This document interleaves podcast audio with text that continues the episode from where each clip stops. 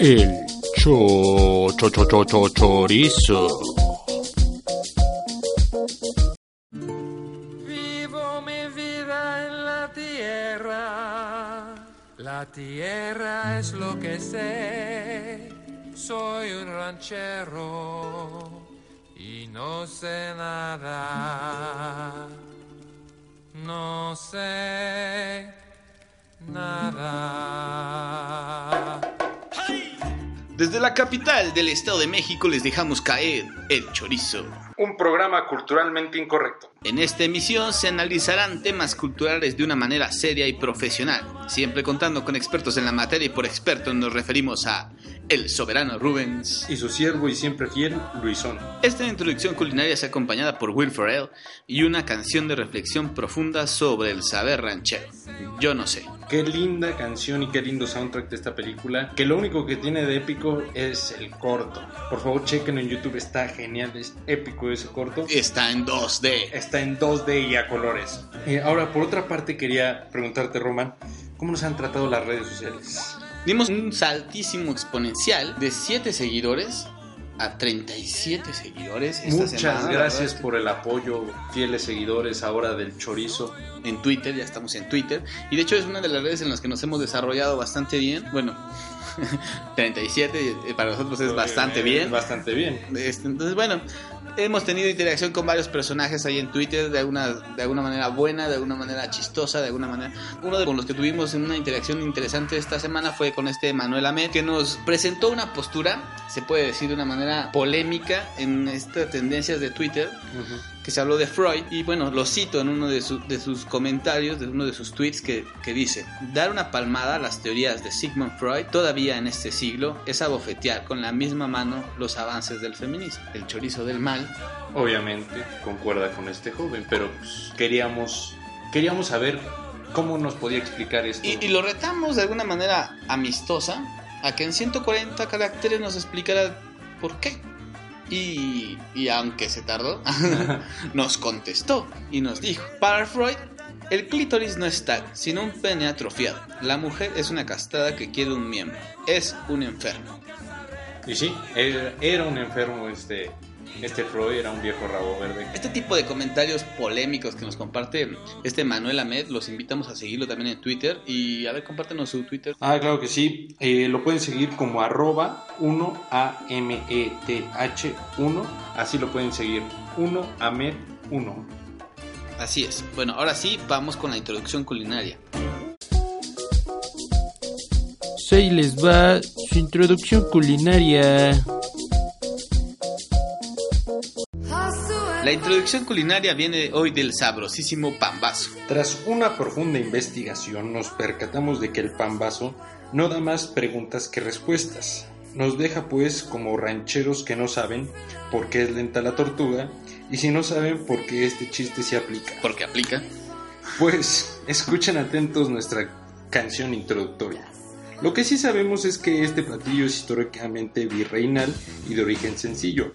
Y por sencillo nos referimos a gente jodida, que casi siempre en México es toda. De hecho, el pan bueno se servía en las mesas virreinales u obispales. Y el pan vaso separado, que significa pan bajo, se hacía con las obras de la producción del pan bueno. Obviamente el ingenio creativo y culinario del mexicano recreó un pan malo en uno sabroso, al sumergirse con salsa de chile guajillo y combinarlo con guisados como papa con chorizo y mole verde en algunas zonas, y en otras, como en Puebla, se rellena con carne de res deshebrada.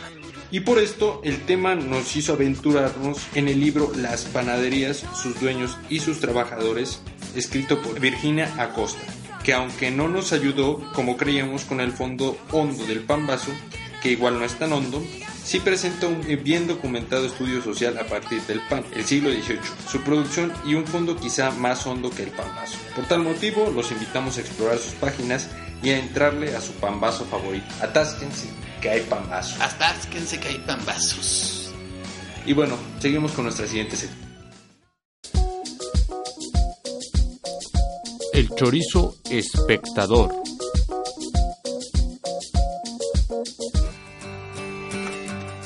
Nuestra película debate es Historia Americana X. Esta es una película de 1998, con un reparto magistral. Sí, así lo digo yo. Que incluye a Edward Norton. A Edward Norton y cuando lo digas te tienes que parar como soldado y, y- y saludar. No, no es tan así. O sea, yo sé que te gusta como actor, pero no, no, no está así. El cual, obviamente, no necesita presentación, aquí como lo dijo Román. Y otro, Edward Furlong, que lo recordarán por la película Terminator 1. Por otro lado, el director Tony Kaye siguió otros caminos con visión documental, por lo cual sus películas son escasas y no nos ha regalado otra película de este calibre, al menos hasta ahora. Bueno, para mí fue una película la cual en su momento me hizo reflexionar sobre esta locura que algunos como yo, cuando somos tontos muchachones, nos posee este como desmadre y este valebadrismo hacia la vida y nos parece que los actos que no tienen ninguna, ninguna consecuencia. O sea, andamos con una indiferencia ante la vida y, sus, y, la- y toda esta parte, ¿no? Lo cierto es que afectamos directamente profesional... Pro, por, por- ¿será? Ajá, sí.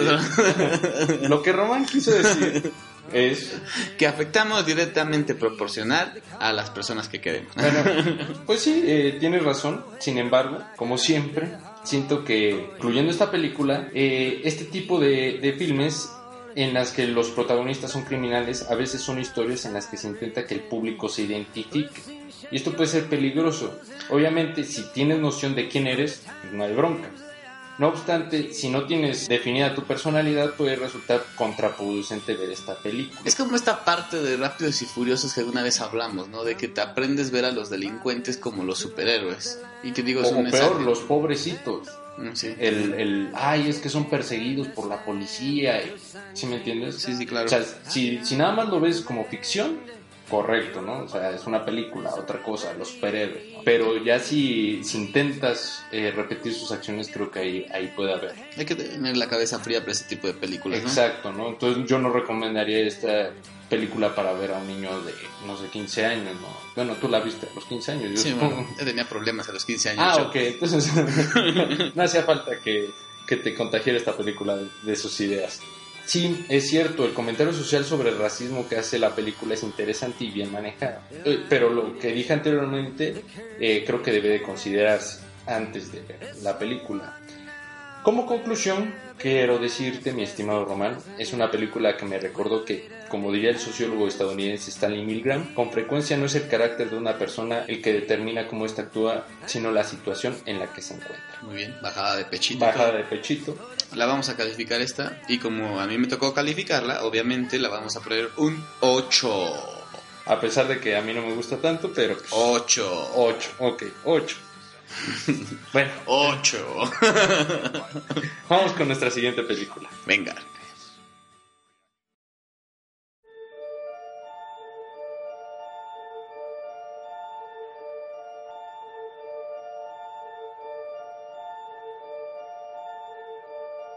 Nuestra película mexicana que escogimos es una rara en su tipo.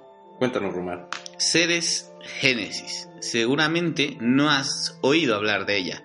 Vio la luz en el 2010 y fue dirigida por Ángel Mario Huerta, un director sin mucha producción, pero sin duda alguna muy aventurado en este filme. ¿Por qué? ¿Qué pensarías de una película de ciencia ficción y mexicana? Supongo que lo que la mayoría, simplemente la veríamos con un escepticismo muy grande. Y es que imagínate una película mexicana, repito, queriendo dar batalla con producciones extranjeras de mayor calibre, mayor fuerza, en las cuales se ven fracasos muy marcados en el área de ciencia ficción. ¿Qué puede dar esta película mexicana? Yo diré que bastante. Pues yo, como siempre, Román, perdón, pero es que tengo que discrepar contigo. La verdad es que cuando la vi, bueno, la vimos juntos, o sea, recordarás mis impresiones acerca de, del guion, eh, todo, no sé, muy, muy inflado, eh, toda esta idea de, de los extraterrestres. Ah, y me encantó esta parte donde, donde dicen, lo haremos por la patria. Sí, sí, muy Y, bueno. y eso que el patriotismo mexicano anda por los solos hoy en día, ¿no? Es de ciencia ficción la película, cabe aclarar. Acaba de aclarar, ¿no? Los personajes se me hacían, eh, pues no sé, muy, muy comunes, ¿no? El, el nerd, el, el explorador tipo Indiana Jones, El cazador, el cazador, Dios mío. O sea, o sea, todo, todo lo que puedas encontrar en tu cabeza que, que pueda ser es- ese cazador, ahí está, ¿no? El sombrero vaquero, ¿no? La, eh, la, no sé, la chamarra de piel, ¿no? La mamadez. la mamadez, ¿no? Y, y los personajes femeninos que, que no tienen un peso real en la historia, ¿no? Lo que, lo que a mí sí me gustó fue el cameo del investigador paranormal de extraterrestres, Jaime Maussan. Es una escena realmente, bueno, no muy buena, pero pues sale. Sale Jaime Maussan y eso a mí me gustó. Y también, porque a mí me gusta mucho mi país, pues me gustó que, que esta idea de, de- Hay una escena en donde el, el profesor le dice a un general estadounidense, nosotros los mexicanos sabemos cómo atender este problema de los extraterrestres. Y dices, ¡ah! No, los mexicanos nos vamos a rifar. Pero no, la verdad es que la película es muy mala con, con efectos especiales demasiado feos. Bueno, hay, Pero- hay peores en sci-fi. Sí, ¿verdad? Bueno, está del calibre más o menos de, esa- de, esa- de- de esas Eh, pero, películas. eh, con esto de que sci-fi se dedica a eso, a hacer películas en este tema. Entonces creo que mm, Yo creo que lo rescatable de esta película es que se aventaron el problema de hacer una producción de pues, que, que- que ambicionaba explorar este camino de la ciencia ficción aquí en México, ¿no? Eh, y bueno, ¿cuánto le vamos a poner? Mira, yo la verdad es que le voy a poner un 3. Sí, porque así soy de mamón. vamos No, a ponerle un 5. Bueno, ya benévolos. Nada más porque, Un 5. porque te estimo, Román. Vamos a poner un 5. Pero la verdad es que Aventurada. Aventurada. aventurada ahí les, les dejamos la duda a ver si se quieren Está en YouTube. Está en completa. YouTube. O sea, imagínate, si está en YouTube es- y, y salió en el 2010, es que está muy mala y a nadie le interesa, ¿no? Pero bueno, vamos con nuestra siguiente. Es una película clásica.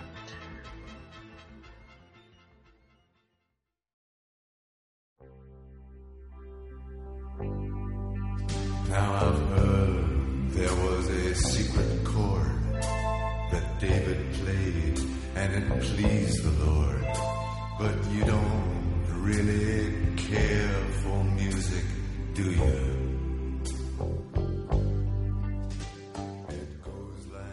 Nuestra película clásica que les vamos a recomendar es Psicosis. Del maestro del suspenso Hitchcock. Fue un director inglés quien posee extenso catálogo de películas que quedarán para la historia, muy reconocido por sus grandes aciertos en la atención que transmite al espectador. Y me refiero, por ejemplo, en este filme, a que solamente con violines logra meter una atmósfera tétrica y ambiente lúgubre que marca pautas. Es por razones de actuación, de gestualidad muy marcada, y no digo que sean malas las actuaciones, que los personajes me hacen dudar de su naturalidad. Y bueno, es difícil criticar a un director como Hitchcock. Recordemos que en aquellos años los guiones y los aspectos cinematográficos se procuraban más que ahora. Quizá el problema reside en que escenas de esta película han sido tantas veces parodiadas y usadas que ya no causan el mismo efecto que causaron anteriormente. Yo por eso a lo mejor no recomendaría que la vieran. Concluyendo, pues es un thriller que tiene un giro increíble y un poco gracioso al final, debo decirles. Aunque no le quita lo impactante y que si gustas de un ritmo pausado de suspenso, pues puedes verla. ¿Cuánto le ponemos, mi estimado Román? Pues no es que tengamos miedo a, represalias de fans de Hitchcock, pero es un 12 está poca madre. Un 12 de 10. 10 está bien para que no nos, no nos metamos en problemas. Por, por favor, no nos coman. Sí, es, entonces, este, pues bueno, ya dijimos lo que tenemos que decir, pero no queremos tener problemas. Entonces, 12 para Hitchcock. 12, 12 de 10. Y bueno, seguimos con nuestra siguiente sección.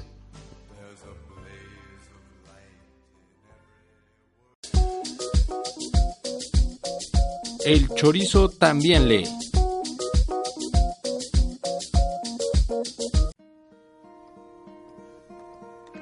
Hello, darkness, my old friend. I've come to talk with you again. Because a vision softly creeping La recomendación de esta subsección es el extraño caso del Dr. Jekyll y Mr. Hyde de Robert Louis Stevenson. una historia conocida, vive en gran parte de la cultura colectiva de mucha gente, pero que de hecho pocos exploran. Es como todos esos que hablan de Quijote y que jamás lo ha- han leído o lo han acabado. En este caso, mi invitación a la lectura es sobre la línea de diálogo en la que un doctor se ve encerrado en ese querer ser y hacer, pero que se ve oprimido por su educación, por sus hábitos, por sus miedos, para dejar atrás este ser gris, que es el mismo, decide ser otro, cosa que solo podrá lograr volviéndose completamente la otra cara de la moneda. Y bueno, eh, debo decirles que esta obra sirvió como pilar para la creación de superhéroes como Hulk. Yo creo, o quiero creer más bien, que la gente cuando dice que lo ha leído, lo ha hecho. Pues obviamente es una historia muy corta. Y, y yo soy el de las esperanzas. ¿eh? Sí, y, yo, y él es el de las esperanzas. Ese es el impulso más primitivo del ser humano, dejar salir a la bestia. En el buen sentido. Sí. Para, eh, para En un sentido no sexual. Sí, sí, obviamente, no para nada. Ah, bueno. Para... Entonces deja salir a la bestia para dejar de seguir las normas y conductas. Y lo hacemos todo el tiempo, por ejemplo, viendo deportes como el PAX y así. La cuestión es, ¿qué pasaría si se nos llevara al límite, si se nos empujara al límite? ¿Olvidaríamos toda conciencia de los valores que nos atan a una moralidad? Ahí creo yo, no necesitaremos ninguna pócima como en el caso del Dr. Jekyll. Una historia, obviamente, muy entretenida que, si te gustan los superhéroes, creo que puede interesarte de dónde surgió la idea. Puede servirte para una introspección e imaginar qué pasaría si soltaras a la bestia. No sexual, claro, claro. Y bueno, seguimos con nuestra super palabrota del día. Y ahora les presentamos nuestra palabrota del día. Y la palabra que vamos a explorar es apandar. No tiene nada que ver con cosas así como... Hacer tonto un panda, ¿no? No, no, no, nada de, de eso. Es así como, mm, como que me apandajaste. No te va a contestar un panda cuando te lo haces tonto. No, para nada. ¿Qué, qué, qué significa, Rubén? A, a ver, según la Real Academia de la Lengua, significa pillar, atrapar o guardar algo con ánimo de apropiárselo. Y bueno, vamos a darles algunos ejemplos. Supón tú que estás en- jugando a las escondidillas con tus cuates, ¿no? Termina de contar el que le tocó contar y de repente, pues, ve por ahí tu pie salido de una columna y dice, ¡ah! ¡Te apandé! qué malo. Sí, verdad, qué mal ejemplo. Pero bueno, eh, sigue con la traducción, disculpa. Claro, es para, es para, es para dar como Con el ejemplos básicos. Pero bueno, también se me ocurre uno, ya sabes que yo soy medio morbosín, Ajá. medio soncín, y de repente vas al baño, te subes el zipper y te pellizcas. ¡Ay! Y de repente te pregunta alguien desde el exterior, ¿estás bien? Sí, solo me apandé un huevo.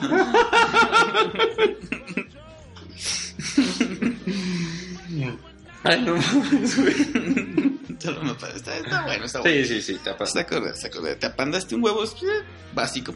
Y bueno, como sabemos que tenemos muchos fans en cárceles escuchándonos, que están ahí, pues, pues porque son gente que se dedica al oficio delictivo, que a veces tiene consecuencias. La banda malandra. La banda malandra de los que nos sigue, bueno, pues pueden utilizar este término.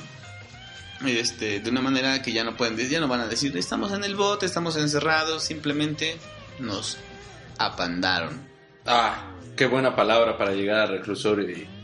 ¿Tú por qué estás aquí, amigo? Me apandé unas joyas y, en consecuencia, me apandaron. Sí, tú, eres, tú, eres, tú eres un delincuente de oficio, o sea, Sí, sí, o sea, de nivel. no cualquier. Con categoría. Sí, sí, sí. No, Tremendo. saludos a nuestros A nuestra bala- banda malandra, a por nuestra favor. banda malandra que la verdad es que siempre nos tuitea.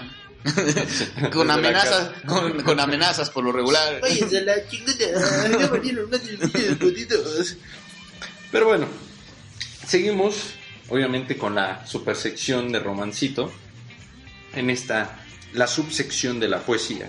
Les pasamos el dato de un periodista que ya solo por eso me pasa, y poeta Margarito Cuellar, nacido en San Luis Potosí, de su reciente libro Arresto Domiciliario.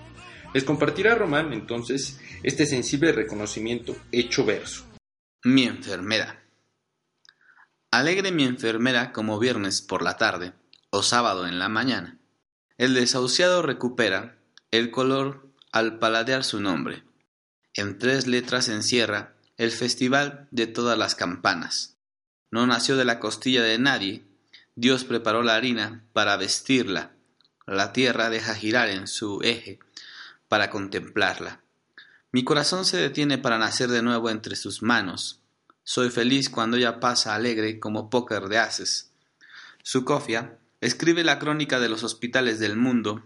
En su día libre crece el índice de muertos. ¿Qué será si mañana se jubila? Los pájaros le envidian, se suicidan los ángeles, yo muero con tal que su canto me reviva. Sus pestañas protegen del agua aunque no llueva. El aire se detiene cortado por el hilo de sus pasos. El día que no está es noche siempre. Y reina en el planeta la tristeza de antes. El mundo será otro si en vez de ejércitos hay enfermeras. Y con dedicatoria especial a mis bellas tías enfermeras. Ah, qué bonita poesía. Qué bonita manera de homenajear aquellas mujeres y también hombres que, que se dedican ahí a... Este noble, esta noble profesión. Sí, sí, la verdad es que va dedicado a todos ellos que se toman el tiempo para ocuparse de las enfermedades de otros.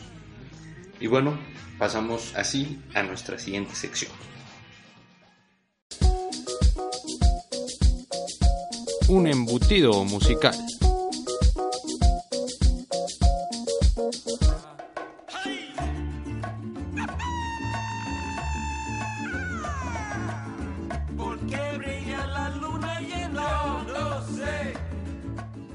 Ahora les vamos a hablar de la película Casa de mi padre.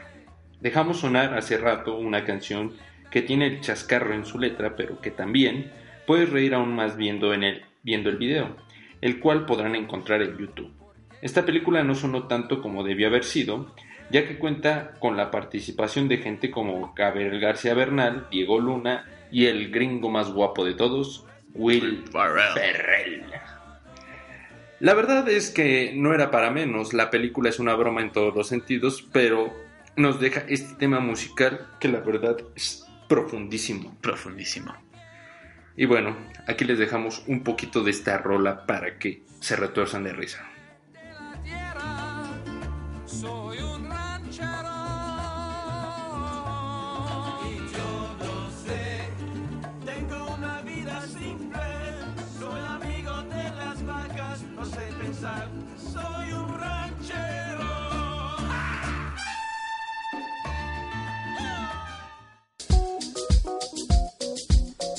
Las sugerencias de la semana.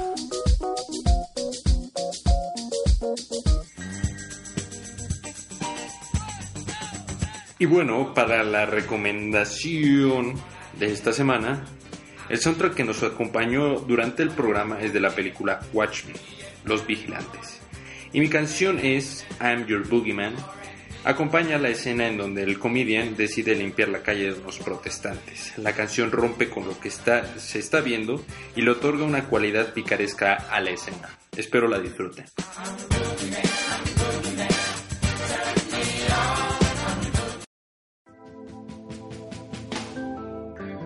Les presentamos también otro de los que integran el soundtrack, que es Leonard Cohen, y les hacemos una invitación a conocerlo, a quien no lo haga.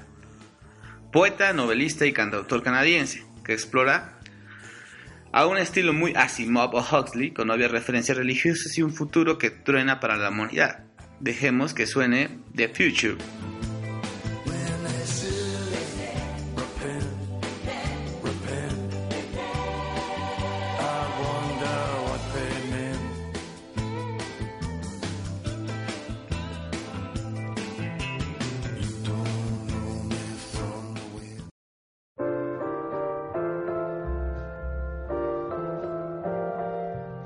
Y ahora pasamos con los 10 choros del chorizo, que van a ser 5 Sí, choros del chorizo. porque ya nos dio flojera. Y nos faltó mucha imaginación.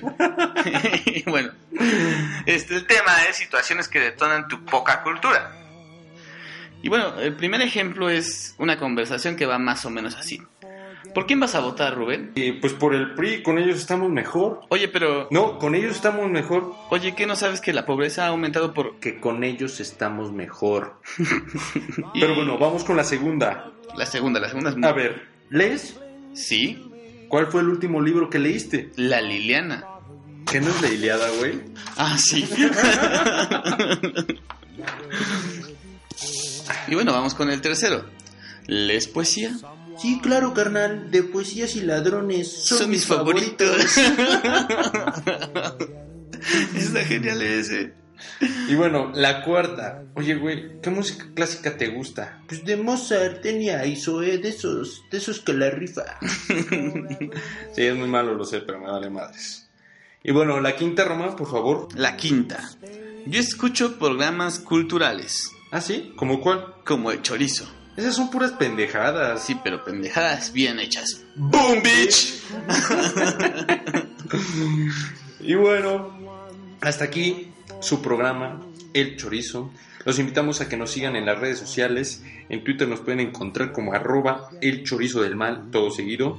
En Facebook como Chorizo Cultural y en YouTube Chorizo del Mal. Esperemos que nos sigan escuchando, nos den sus manitas arriba y obviamente que se suscriban al canal. ¿Algo que quieras agregar, estimado Román? Nada. Ay, qué seca despedida, cabrón. Bueno, les agradecemos sobre todo a nuestros Los 36. exhortamos, los exhortamos como siempre a vivir la vida. Y si no, les va a caer. El chorizo. Muchas gracias y muchas gracias a nuestros 36 suscriptores. Esperemos que sean el doble para la siguiente semana.